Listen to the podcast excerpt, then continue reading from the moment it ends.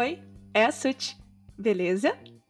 Finalmente saiu a segunda temporada do Não Deu Match, hein? Olha. A vida adulta, ela não é fácil, não, viu, galera? Ter que crescer, ter responsabilidade, compromisso é difícil, acaba não dando tempo de fazer as coisas. Mas vamos que vamos, né? Bora pro relato de hoje. Bom, quem me escreveu foi a Maria, e essa história começa quando a Maria era bem pequena. Ela morava com os pais e também com a sua irmã mais velha, a Sofia. A diferença de idade entre elas era de alguns anos. A mãe fazia bicos de passadeira para ajudar a sustentar a casa, enquanto o pai trabalhava levando laranja de uma cidade para outra. Num belo dia, o pai simplesmente não voltou mais para casa. Ele pegou o caminhão, disse que ia fazer uma entrega e sumiu. Infelizmente, isso é bem comum, né? O pai abandonar a mãe com os filhos e sumir aí no mundão sem olhar para trás.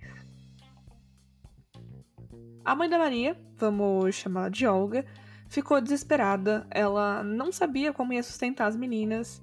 Então a dona Olga recebeu um convite de uma ex-patroa para mudar de cidade e morar lá com ela. A patroa ia oferecer casa, comida, salário, enfim, tudo para que elas conseguissem ter uma vida melhor.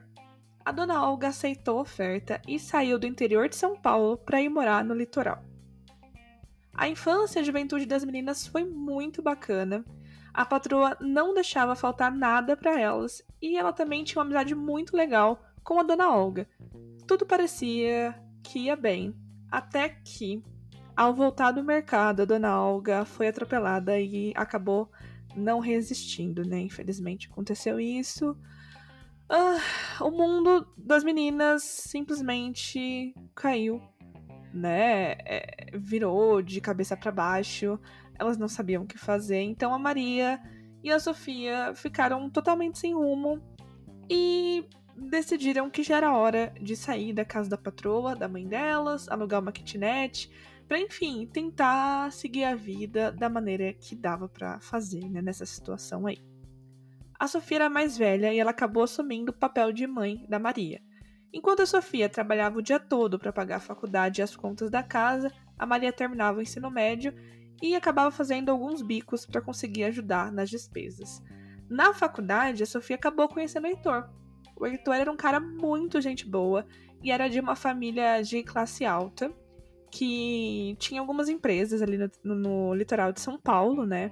E eles começaram como bons amigos e depois de alguns meses engataram num relacionamento sério aí, num namoro. A Maria conta que o Heitor acabou virando um irmão para ela, que tudo o que as duas precisavam ele dava um jeito de ajudar. A Sofia, ela era bem orgulhosa. Ela batia o pé, pedia para ele não gastar dinheiro com elas, mas não adiantava não. O Heitor acabava ajudando aí financeiramente. Depois de alguns anos de namoro, a Sofia e o Heitor ficaram noivos.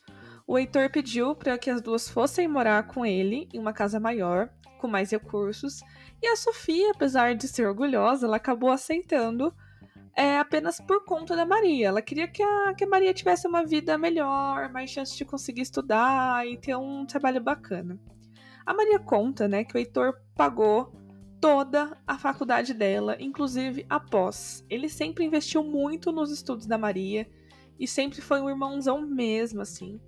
E quando os dois se casaram, né, no caso a Sofia e o Heitor, a Maria decidiu que era hora, né, de deixar os dois ter uma vida de casal e, e decidiu que ia embora e ia sair de casa. A Sofia não queria que ela saísse de casa de jeito nenhum, mas a Maria se sentiu sobrando ali, sabia que um casal precisava do seu espaço, enfim. Enfim, sensata, né, amores? E aí ela foi embora da casa da irmã e do Heitor. Logo depois que eles se casaram, veio notícia de que a Sofia estava grávida. Todos da família ficaram extremamente felizes com a notícia, inclusive a sogra da Sofia, que era uma mulher incrível, sensacional, e ela assumiu o papel de mãe da Sofia durante toda a gravidez. Então era basicamente assim: era a Maria, a Sofia e a sogra da Sofia juntas durante todos os exames que a Sofia tinha que fazer durante a gestação. O Heitor também participava muito, mas como era CEO de várias empresas da família, ele era bem ocupado, mas ele participava sempre que dava, sempre podia trocar uma reunião, uma viagem, um compromisso, enfim, ele estava ali presente. A Sofia teve uma gravidez tranquila, sem nenhum tipo de problema. até o dia do parto. A bolsa da Sofia estourou em casa e naquele momento a Maria estava lá, né, junto, ajudando a preparar as coisinhas para levar para maternidade. E aí saiu geral correndo, entraram no carro, aquela confusão toda. Ao chegarem lá, a Sofia foi direto para a sala de parto com o Heitor. A Maria acabou ficando lá de fora, junto com a sogra da Sofia, esperando. Todo mundo estava muito ansioso.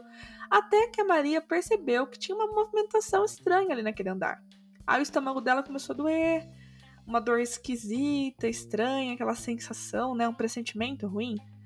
E aí, depois de um tempo, o médico chama as duas até a sala, que é uma sala ali por perto, e fala que sentia muito, mas que infelizmente a Sofia teve uma complicação durante o parto e acabou não resistindo. Depois disso, a Maria não ouviu mais nada que o médico falou. Ela conta no e-mail que ela nunca sentiu uma dor tão grande na vida. Ela simplesmente se jogou no chão e ficou ali chorando sem parar. Ela teve que ser, né, inclusive, amparada por enfermeiros porque ela não conseguia voltar ao normal. Ela foi medicada, deixaram ela num quarto. Aí o Heitor veio, ele tava visivelmente abalado.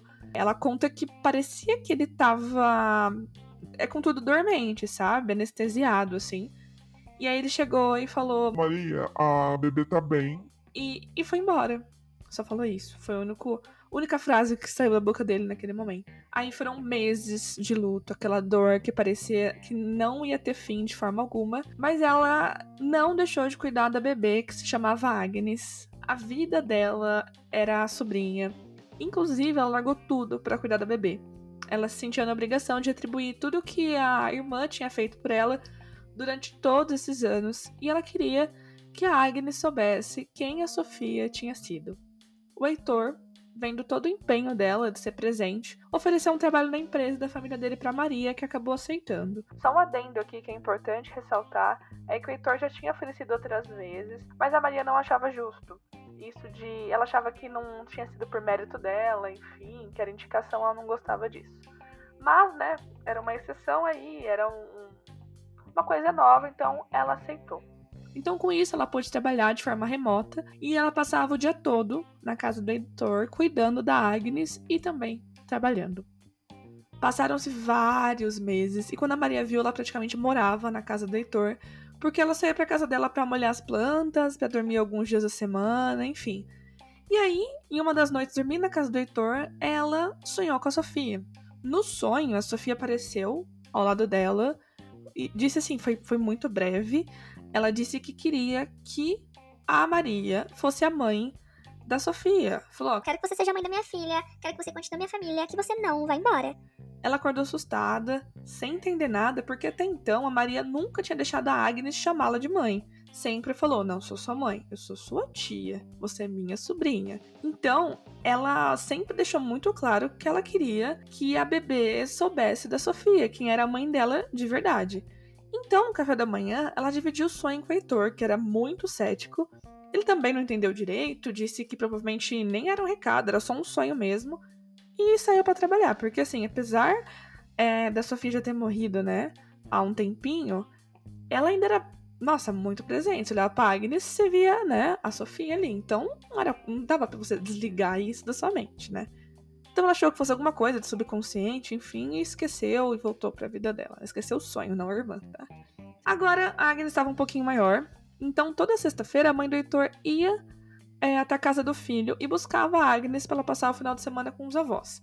Deixar claro aqui é que assim, a Maria cuidava da Agnes durante o dia e o Heitor ficava com ela todas as noites, além dos finais de semana. Então a mãe dele, para ajudar os dois a descansarem, pegava a Agnes alguns dias da semana.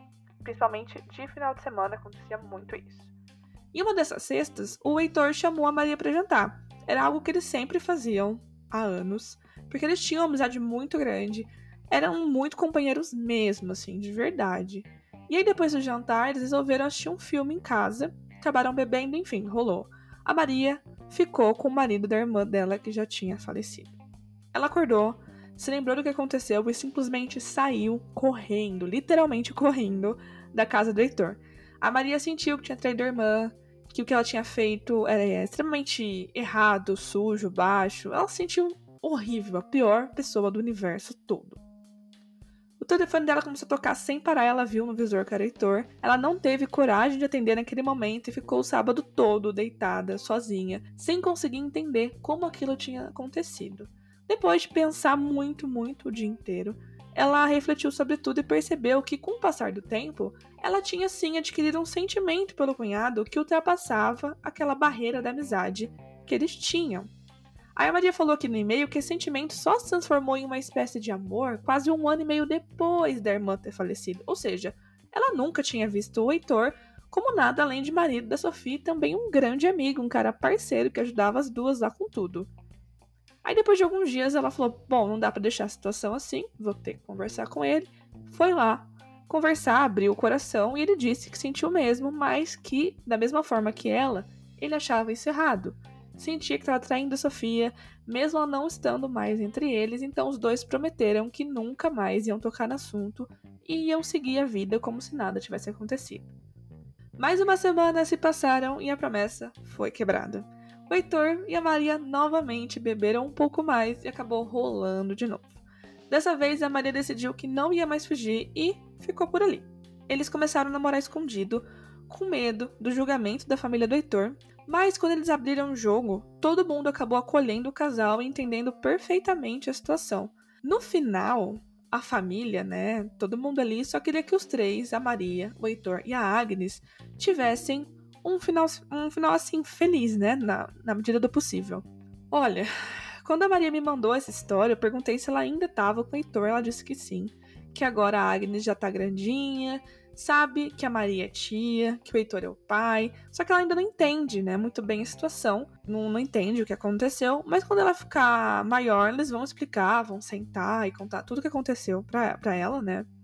Ela também falou que o relacionamento dela com o Heitor é muito bom e feliz, tem muito companheirismo, que ambos amam muito a Sofia e que ela é muito presente na vida dos dois, que nunca foi e que também nunca será esquecida. Ela disse que também recebe muitas críticas e recebeu muitas críticas também. É, quando pessoa, as pessoas sabem da história, acabam julgando, falando mal, enfim, é, indo contra isso. Mas ela falou que não se importa mais, que ver a Agnes saudável no ambiente onde ela consegue se desenvolver e crescer é a única coisa que realmente importa para ela. É, gente, a Maria passou por muita coisa e eu fico feliz que ela esteja bem agora e que tenha conseguido se reerguer, né? E desejo muito amor e muita força para os três, tá? Quer que eu conte sua história aqui no Não Deu Match? Envie seu relato para não deu match podcast@gmail.com. Tô esperando. Um beijo e até a próxima!